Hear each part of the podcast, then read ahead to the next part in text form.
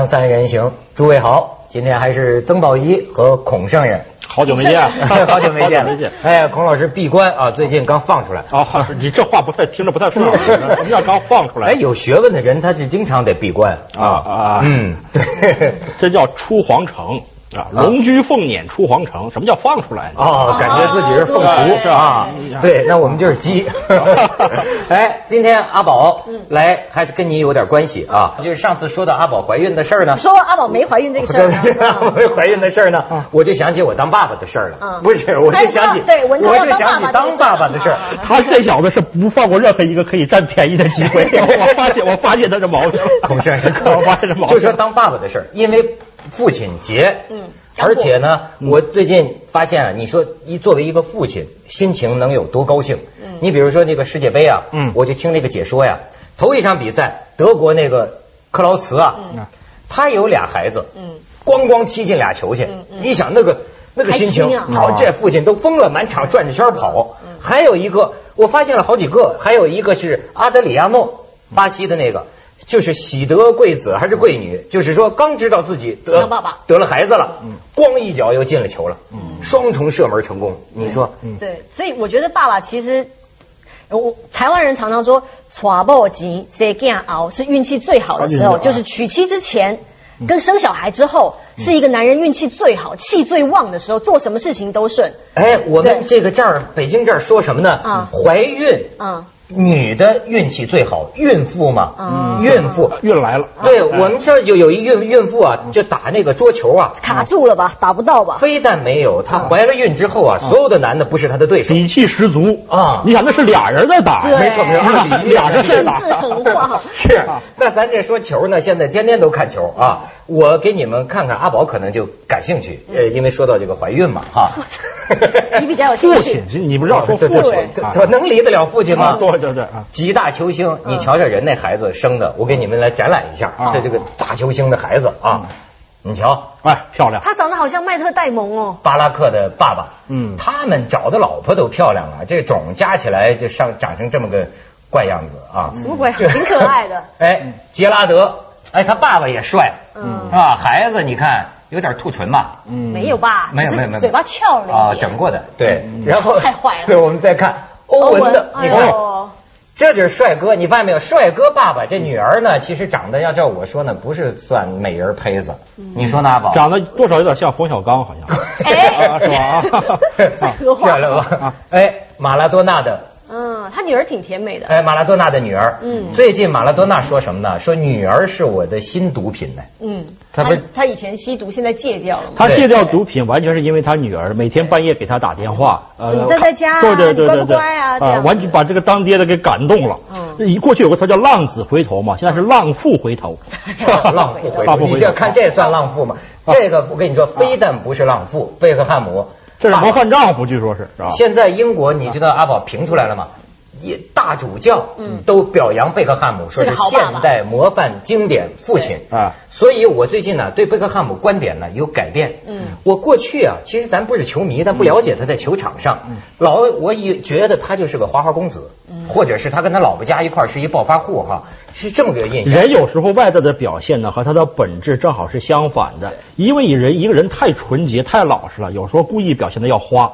嗯，这是很符合心理学那个自我平衡的这个规律。说我呢，说我啊，那不见那不见那不见，有特例。但我特别喜欢刚刚贝克汉姆那张照片，因为它是一个很人性的呈现。因为一般来讲，谁是很兽性的？不是，因为我们都觉得贝克汉姆很帅，然后又娶了一个漂亮的老婆，他其实就是感觉像就是上流社会一切的代表，花的钱啊，开的车子啊，穿的衣服啊，代言的商品啊。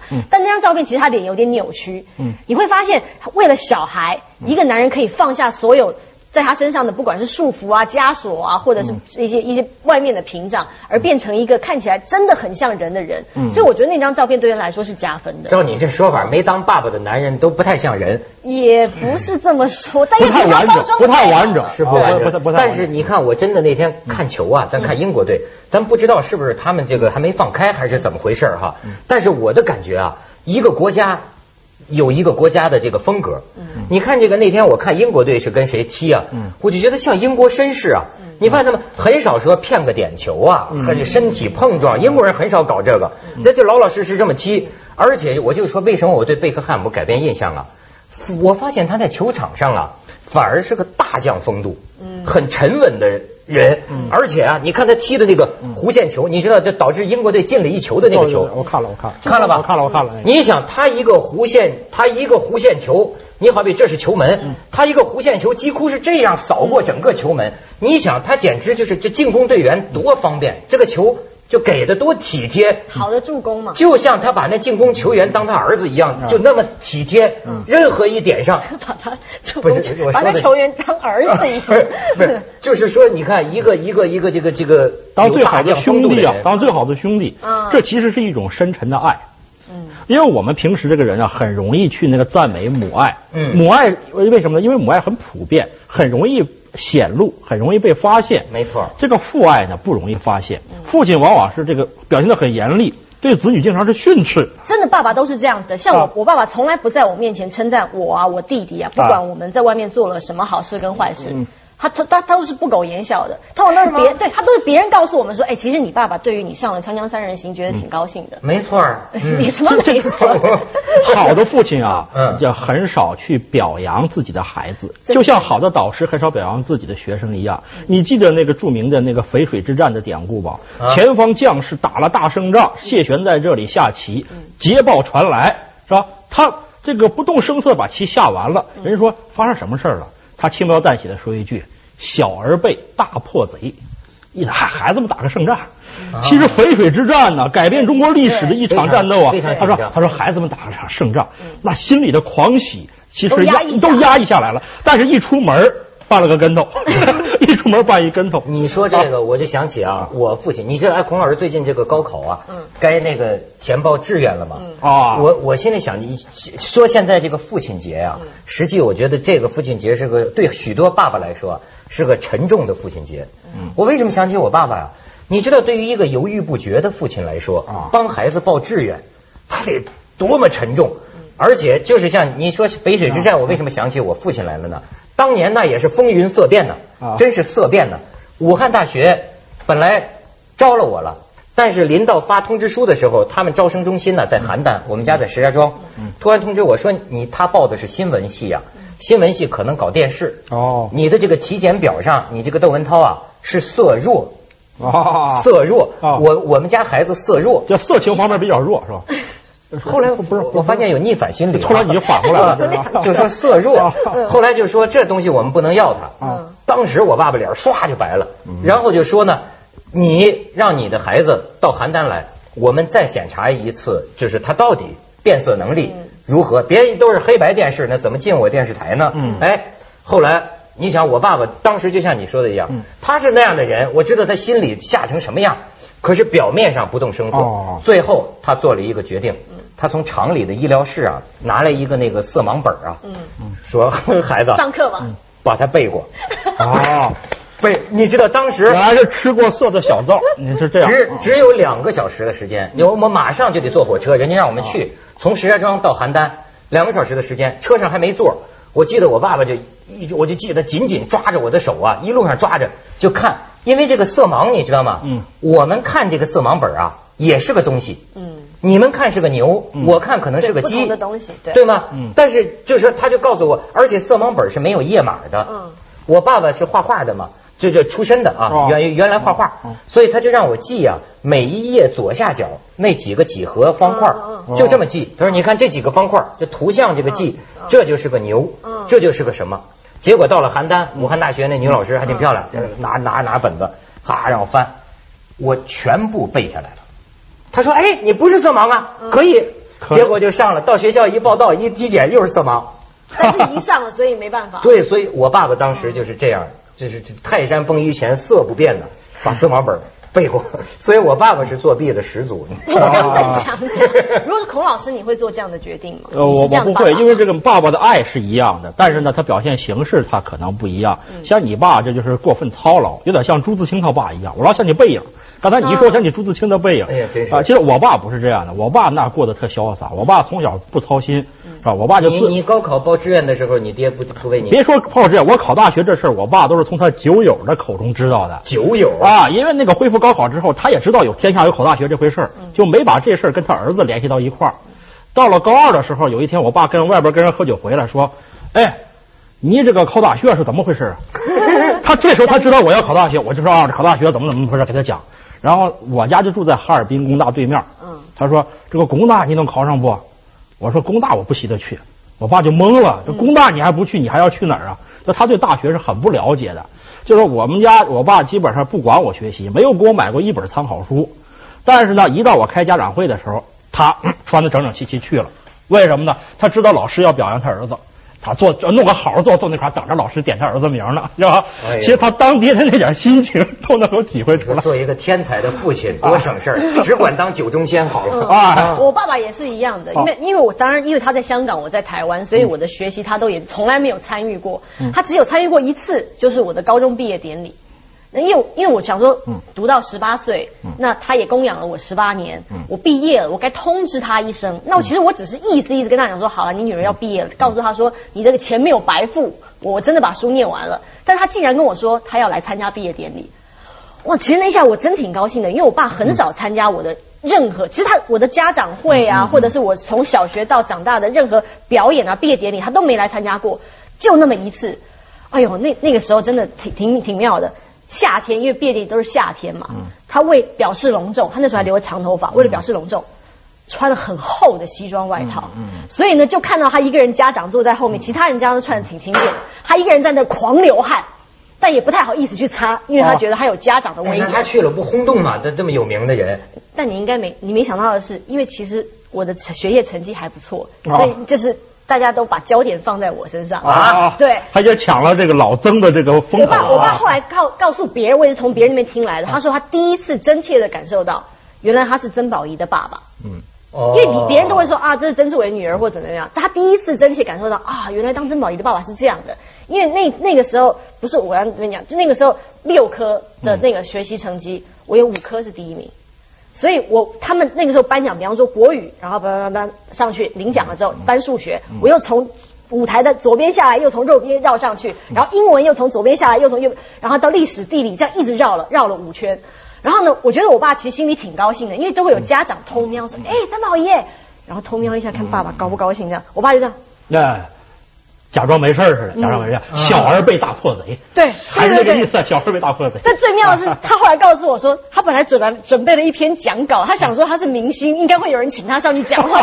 但是这是学校的颁奖典礼，也没有人想说要找他去。他觉得这辈子第一次被冷落，原来是这种感觉。非常郁闷，有意思，有意思。去下广告，锵锵三人行，广告之后见。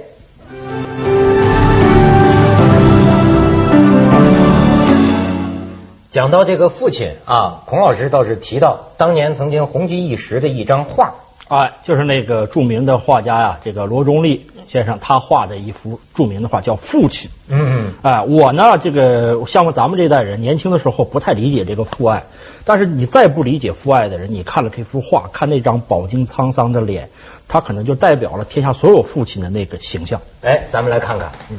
来看看这个当年这个罗中立的这个哎父亲，绝对震撼啊，绝对震撼。哎，咱们再看看另一位父亲，你看他多少，这是酒肉父亲，你知道吗？非非常震撼。但是这个这个曾爸爸呢，一看是个典型的好父亲，嗯啊，他没他说他把沧桑是藏在心里的，典型的一个他装成很潇洒的样子。其实啊，你们刚才讲的你们父亲的这种经验呢，我在我们一个。农村的家里，农村的同事那儿听到过。就你说现在说考大学，他们村儿，嗯，他清晰的记得是两次惊诧。他到这个县里等于去看榜啊，看到自己考上了。回家的路上在田埂上，先是碰见他，其实他平常成绩不好，嗯，他初中老师觉得他成绩不好，碰见他初中老师骑这个自行车，啊，问他怎么样啊，考上吗？他故意装作轻描淡写说考上了。话音刚落，他只听咵嗒一声，那人从自行车上摔下来了，就惊到这个程度。然后到村村口碰见一大嫂，大嫂说考上了吗？他考上了，他啊一声一回头，大嫂不见人影了，就是人接下来就满村啊，敲锣打鼓啊，就敲锣打鼓就高兴成那样。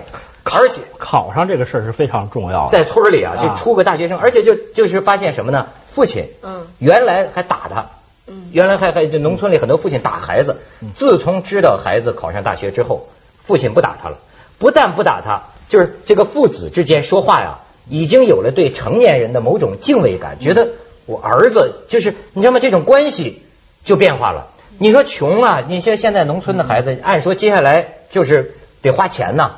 但是父亲还是笑着的，父亲还是高兴的。你知道，我还想到我们有一个节目叫什么《冷暖人生》啊，就做过当年河南艾滋村有个大学生考上大学了，没钱嘛，父亲也有艾滋病，你知道吗？但是父亲很高兴，很高兴，怎么供他上学啊？不是那个政府给那个艾滋病这个农民啊发那个一个月发一个卡啊，大概一百块钱，凭这个卡就去领这个药嘛。结果他父亲就想什么辙呀？就到处给人借，还是收集这个卡。这个卡好像还能转卖，地下的吧，大概是能卖个三十块钱。收集一大堆卡就卖卖这个东西，也要供儿子上学。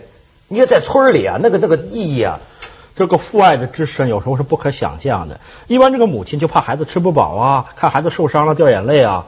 这个父亲好像不太关心这些事儿，他关心这是这个孩子的一生啊。光宗耀祖啊，是中国人的这个梦想。为什么这个父亲对孩子这个考试这么关注呢？啊，呃，我刚才想起一个典故来啊，就是著名人物林则徐。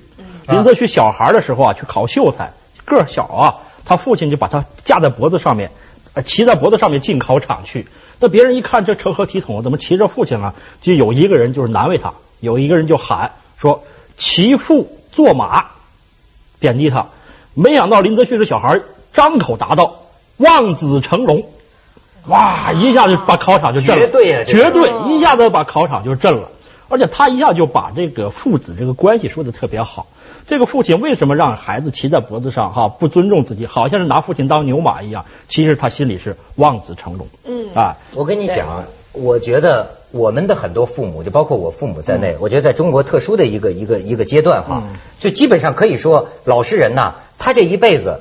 大多数是一个被侮辱与被损害者的角色，甚至可以这么说，往往是怀才不遇，郁郁不得志。你就从小就听他们啊，我我就感觉从小听他们分房子分不着，凭职称老给人刷下来，等等不会搞关系，这等等他一辈子啊，他头头碰着黑。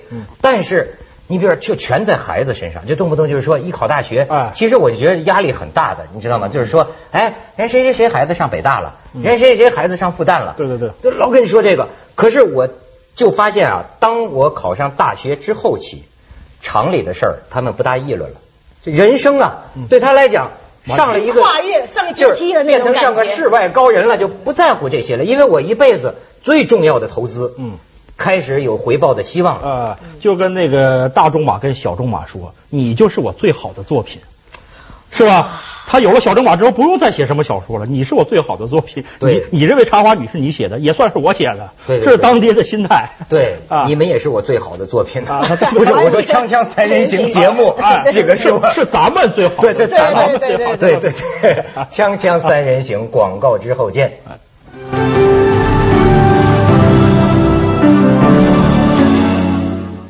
最近啊，这个网上发了个帖子，听说吗？有个东航空姐自称啊，说他在飞机上碰见一位老人，老头啊，啊，这老头呢不吃飞机餐，说问为什么？他说我没钱。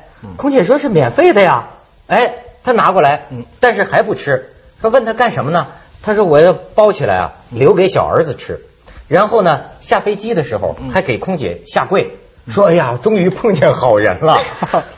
就很多人很感动啊，但是也有很多人怀疑，就说这个事儿啊，是不是真的？因为他怎么买得起机票？对，那可能是别人给他买的，那可能是别人送他，或者从来没坐过飞机，不知道这个事。我有一个旁证，我父母亲就是这样，啊，他们坐飞机啊，就是这个这个饭呢，他留下来，因为他觉得飞机餐很好吃，他要给小孙子吃。